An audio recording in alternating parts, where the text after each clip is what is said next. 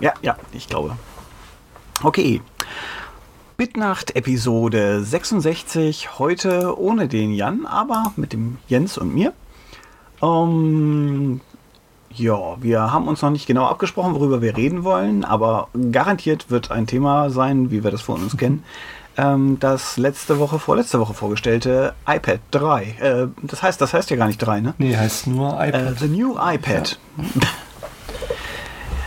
Mich haben auch schon zwei meiner Kollegen gefragt, was ich denn davon Mhm. halte. Die haben sich das beide bestellt. Ähm, der eine bei Apple und der andere bei einem Laden.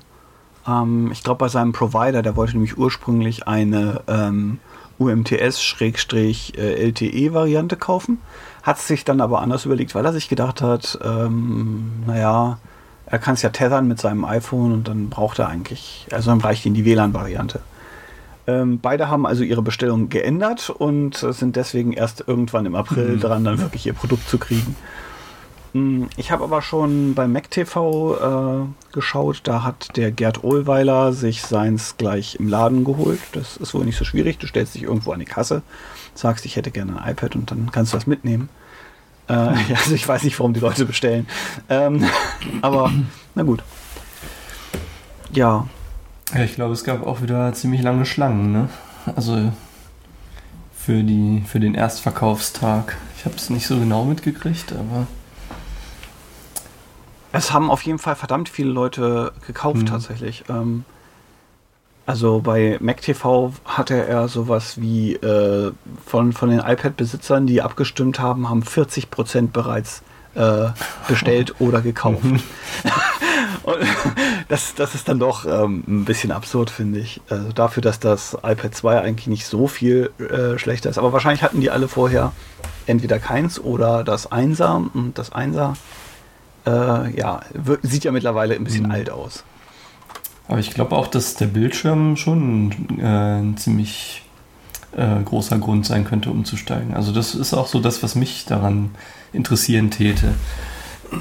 Ja, so geht's mir auch. Also ich lese ja im Zug häufig mal was auf dem iPhone und habe immer irgendwie, ähm, also für meine Augen ist das nicht gut. Deswegen versuche ich das halt auch zu Mhm. reduzieren und ähm, dieses neue Display soll halt noch augenschonender sein. Also es, man soll äh, angenehm und entspannt lesen können.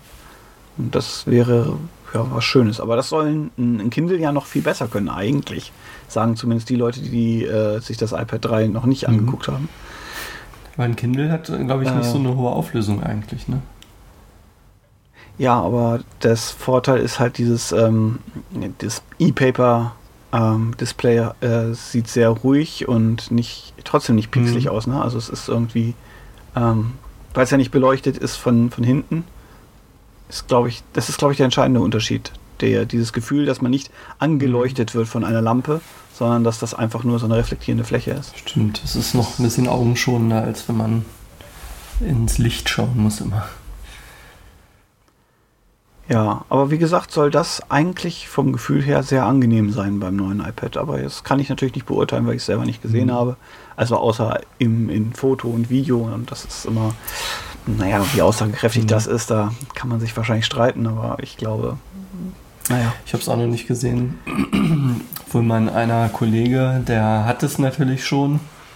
Er hatte sich schon auf Twitter beschwert, dass er irgendwie bei Hermes das bestellt hatte und hat dann aber nur eine Nachricht gekriegt, dass er angeblich nicht angetroffen wurde, obwohl er natürlich extra darauf gewartet hat, dass die endlich kommen. So. Aber Das ist uns aber auch schon mal passiert, wo wir gesagt haben, Mensch, wir waren doch zu Hause, das hätten wir doch hören müssen. Aber ich weiß jetzt nicht mehr, ob das Mhm. Hermes war oder was anderes, aber manchmal ist es komisch. Aber vielleicht ist man manchmal auch einfach unter der Dusche. Aber er hat dann äh, tatsächlich es am nächsten Tag gleich noch bekommen, nachdem Hermes auch auf seinen Tweet sogar reagiert hatte dann. Ach, schau, das geht. Ja, ähm, da, mal schauen, wie lange sowas noch geht. Also eine Weile. Ähm, ist ja auch ganz lustig. Also ich habe jetzt auf Twitter auch wieder einen Account mal wieder. Ich richte mir öfter einen wieder ein und lösche wieder ein. Und ähm, also bei so einigen ähm, Menschen frage ich mich, ob die äh, das jetzt, also ob ich Twitter nicht richtig verstehe oder die nicht. Also einer zum Beispiel, ähm, postet gerne Kleinanzeigen auf seinem mhm. Twitter-Account. Also eine, ganze, aus, aus ähm, eBay Kleinanzeigen raus, postet der Kleinanzeigen. Und ähm, ich weiß nicht, ob das so ob das so eine tolle Sache ist, habe ich so gewisse Zweifel. Kommt drauf an, wie viele Follower man hat vielleicht. Ähm, Wenn es irgendwie Tausende sind, ja. ist vielleicht einer dabei, den es interessiert. Ähm,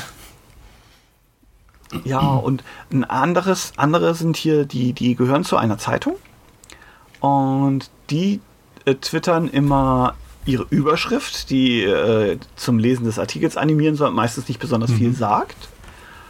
Und aus irgendwelchen Gründen kommt die dann zweimal. Und beim zweiten Mal ist dann der Tweet natürlich längst zu Ende mit den 140 Zeichen und die endet in der Mitte. Aha. Also überraschende Wendung im Fall Schmidt. Überraschende Wendung im Fall Schmie. Und das ist dann der Tweet. Und dann fragt man sich auch, hm. also mit einem Bitly-Link hinten dran natürlich. Ne? Äh, also so, hm, will ich das jetzt lesen? Nee, wahrscheinlich nicht. Ja, es ist Gut. manchmal schon ein bisschen merkwürdig. Ich habe auch da äh, den Tagesspiegel auf Twitter abonniert und die schreiben auch immer so, na, na, nicht ihre Überschriften da rein, sondern eher noch so was Kürzeres und es geht schon eher so ein bisschen in Richtung Bildzeitung so. Die, halt, dass du immer wirklich denkst, da ist sonst was irgendwie dahinter und dann ist es aber halt ah, nur sehr überspitzt mhm. formuliert oder so ein bisschen auf, äh, so ein bisschen reißerisch aufgemacht. Ja, ja, das Heise macht das zum Teil auch mit seinen Artikeln. Mhm. Ne? Da wurde eine Überschrift dann äh, ja irgendwie dramatisch klingt und in Wirklichkeit ist es halt nur ein kleines Update auf ein Thema, das man längst mhm. kennt oder.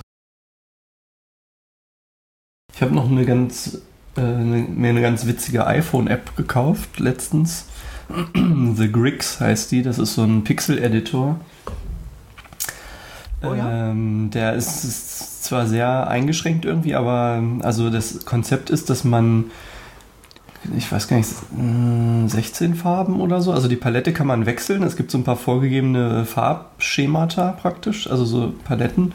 Und dann fängt man an, dass mhm. man sich so 8x8 Blöcke irgendwie zeichnen kann mit diesen Farben und aus diesen Blöcken kann man dann wiederum größere Bilder zusammensetzen und kann die einzelnen Blöcke so drehen ja, viel mehr eigentlich nicht. Also man kann die so mit dem Finger dann da auf das große Bild ziehen und dann durch Antippen drehen die sich so.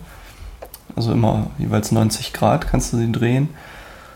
Und das ist eigentlich mhm. ganz witzig, muss ich sagen. Es ist echt, also von der Bedienung ist es ganz gut durchdacht und sehr gut gemacht. Das ist auch. Das erinnert irgendwie, wenn auch nicht genau, an die Art und Weise, wie man auf dem C64 immer größere Grafiken gemacht hat. Du hast ja meistens den äh, Zeichensatz redefiniert, der ist ja 8 x 8. Und daraus konntest du dann was zusammensetzen. Wenn du ähm, eben Speicher sparen wolltest, musstest du halt Elemente möglichst oft wiederverwenden mhm. können. Ähm, aber das war wahrscheinlich noch ein bisschen anders. Also rotieren wäre natürlich nicht drin Stimmt. damals. Es gab, glaube ich, auch nicht so viele Farben. Ne? Ich glaube, wenn du also C64 hat 16 Farben, aber das sind 16 ja, feste also wenn Farben. du, glaube ich, äh, ähm, Farben in die Grafik reingepackt hast, dann hat sich, glaube ich, die Auflösung halbiert beim C64, weil dann immer 2 Bit für eine Farbe. Ja, wenn du, wenn du den, ähm, genau, 2 Bit pro Farbe, also im Vierfarbmodus mhm. gab's und den konntest du pro äh, 8x8 Feld, konntest du aber die Farben mhm. wechseln. Also das heißt, du konntest vier Farben in einem 8x8 Feld benutzen und dann vier andere im nächsten 8x8 Feld. Ähm, die Auflösung konntest du auch, wenn du nur zwei Farben pro 8x8 Feld hattest, konntest du die Auflösung dann eben auch äh, auf Maximum, also 320 mal 200 mhm. Bildpunkte ähm, benutzen. Aber dann hattest du nur zwei Farben im 8x8 Feld, aber konntest eben auch alle 16 Farben im Gesamtbild mhm. haben. Ähm, beim Plus 4, also war es dann so, dass du 121 Farben hattest, äh, aus, äh, mit, aus denen du dann wählen konntest, aber im Prinzip die gleichen Einschränkungen. Ja. ja, da fällt mir gerade schöne Dinge dazu ein. Ähm, wie die, was die bei den Spielen dann irgendwie gemacht haben, war ja dann so Sprites übereinander zu legen. Ne? Also so, dass du praktisch ja, mit Sprites konntest du dann noch mal äh, mehr machen. Du konntest also Sprites, High-Res Sprites über deine Grafik, äh, genau. Farbgrafik genau. legen, um damit die Auflösung höher aussehen mhm. zu lassen. Sprite Layer. Äh, die, die richtig guten Grafiken auf dem C64, die es heute manchmal gibt, die arbeiten damit. Das wird jetzt mittlerweile automatisiert Aha. gemacht. Ne? Also nimmst irgendein Bild, das du irgendwo hast und lässt es so umrechnen und dann hast du einen Sprite Layer oben drauf und dann sieht das für ein C64 ziemlich gut mhm. aus. nach anderen Maßstäben ist es halt dann, ja, ganz okay. naja. Ja, man musste sich damals halt Tricks einfallen lassen und die haben zum Teil am Ende wirklich richtig gute Tricks mhm. gehabt.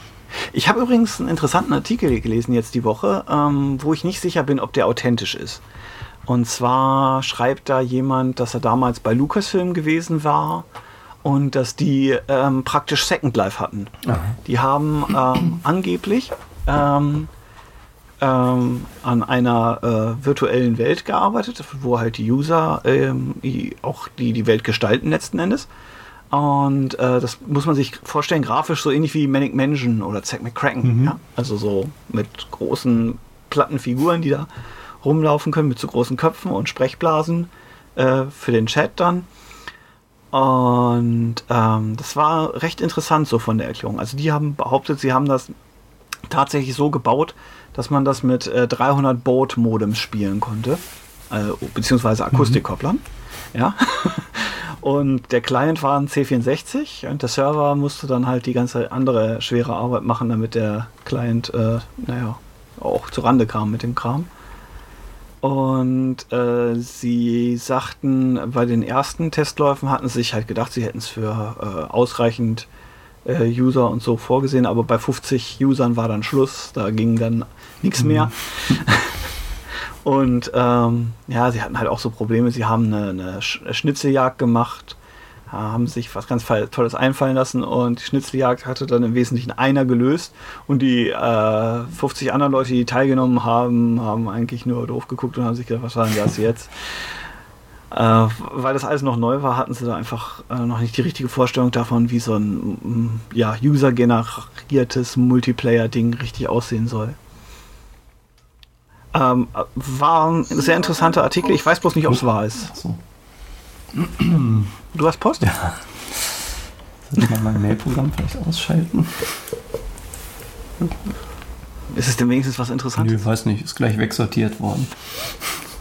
Wahrscheinlich nur okay. Twitter oder irgendwelche anderen Sachen. Mailinglisten oder so.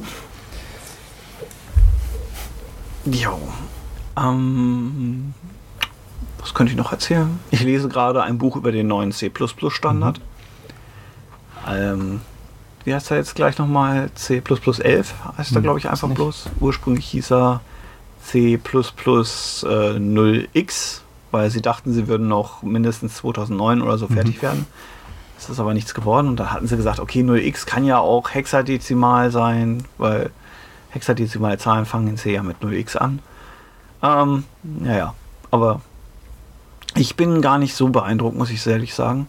Ähm, zum Beispiel das Threading-Konzept, ähm, ich habe den Eindruck, das ist nicht ausgefeilter als das, was zum Beispiel damals Amiga Oberon schon geboten hat. Und ähm, ja, die Templates sind zwar mächtiger geworden und du kannst jetzt auch schöne Lambda-Funktionen hinschreiben, ähm, aber ja, es ist halt, die Sprache ist noch größer geworden und ich hatte den Eindruck, C ist sowieso schon ein bisschen mhm. zu groß sie haben halt ein paar Fehler korrigiert, wo ich als Anfänger damals immer gedacht habe, wie, wieso geht denn das nicht so? Oder warum mhm. ist denn mhm. das nicht so? Das ist jetzt so, aber ja, es ist jetzt nicht so, dass es einen, der C und andere Sprachen auch kennt, wirklich vom Hocker reißen würde. Also die Grundprinzipien bleiben jedenfalls bestehen und es ist nichts, nicht viel schlechter als äh, andere Sprachen und es ist auch nicht schlechter als C vorher war. Aber hat sich schon viel geändert aber? Ähm, ja, es sind ein paar Sachen. Also es, erstmal hat sich die Standard Library erweitert auf Funktionen, die vorher nicht drin waren. Pattern Matching ist jetzt besser und so. Ähm, kostet natürlich auch mehr. Dann haben sie Iteratoren jetzt automatisiert über Initialisiererlisten und Autovariablen. Oh, nee, jetzt komme ich in Details. Ich weiß nicht, soll ich wirklich alles erzählen? ähm, also sie sind zum Teil ähm, äh, komfortabler geworden, syntaktischer Zucker eigentlich, wo man jetzt äh, beim Hingucken schneller sieht, was mhm. passiert. Ähm, ein paar Sachen sind regulärer geworden, zum Beispiel Initialisierung kannst du jetzt immer mit so Listen in geschweiften Klammern machen, wo früher das für einfache Fälle ging, aber für komplizierte Sachen nicht. Äh, und es gibt jetzt ähm, Konstruktoren, C hat ja die Angewohnheit, immer wieder temporäre Objekte zu erzeugen und immer wieder eine Kopie von irgendwas von A nach B zu legen. Und die haben jetzt Move-Konstruktoren, die dafür sorgen, dass dann eben nicht mehr wirklich der gesamte Baum von 2000 Elementen kopiert werden muss, sondern standardisiert, hat man ja eh nicht gemacht, ne? man hat es ja immer rum, rumprogrammiert. Mhm. Jetzt haben sie dann standardisierten Weg, Move-Konstruktoren, wo dann bloß noch die Referenz sozusagen von einem Objekt ins nächste verschoben wird und das andere Objekt muss dann letzten Endes äh, zerstört werden, weil sonst hast du eine Doppelreferenz und äh, Chaos, Chaos. Also Move-Konstruktor bedeutet, der andere ist dann auch weg und das andere Objekt muss dann weg, aber du hast es dann eben erstmal von X nach Y transferiert man fragt sich, warum ist es nicht gleich einfach da geblieben, wo es war. Aber ist egal.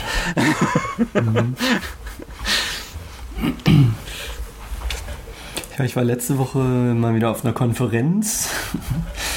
Diesmal war es auch so eine Art Programmierkonferenz, aber halt, hat halt auch mit Schrift zu tun.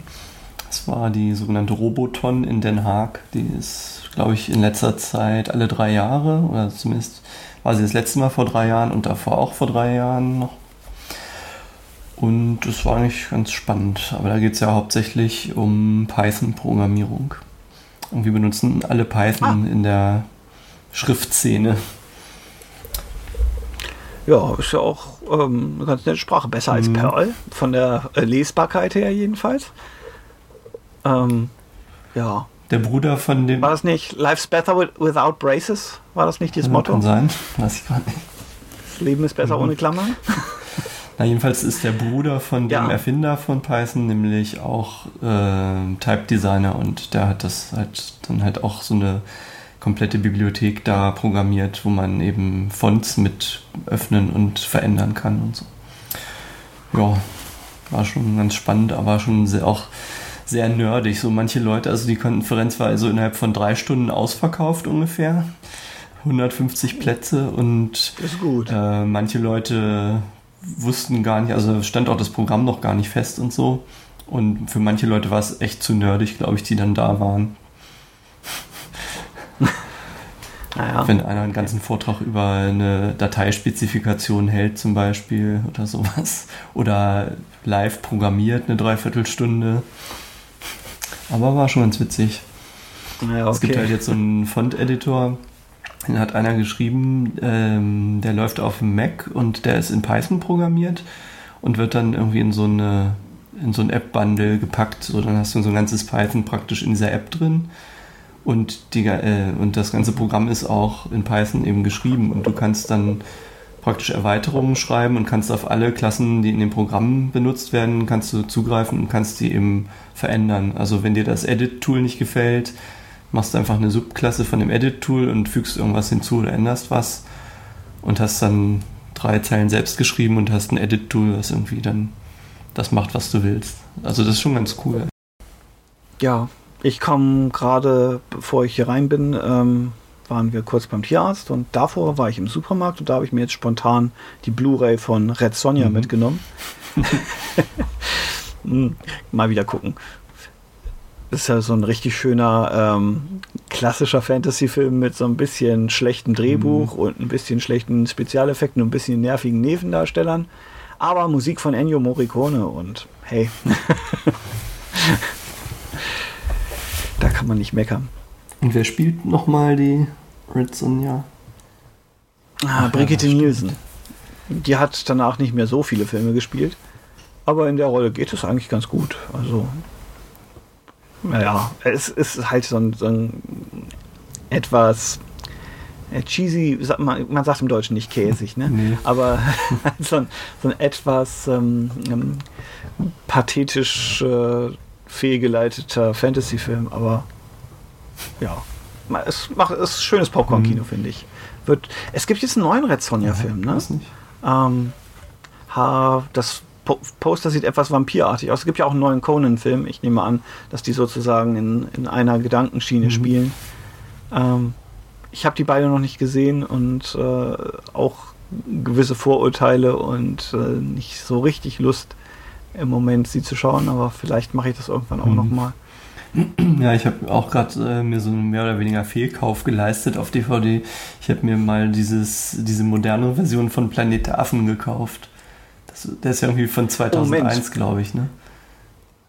Der von 2001, das ist der mit der Musik von Danny Elfman. Kann sein, ja. Ähm, Tim Burton hm. ist das, glaube ich, ja, sogar. Stimmt. Auch? Ja, genau.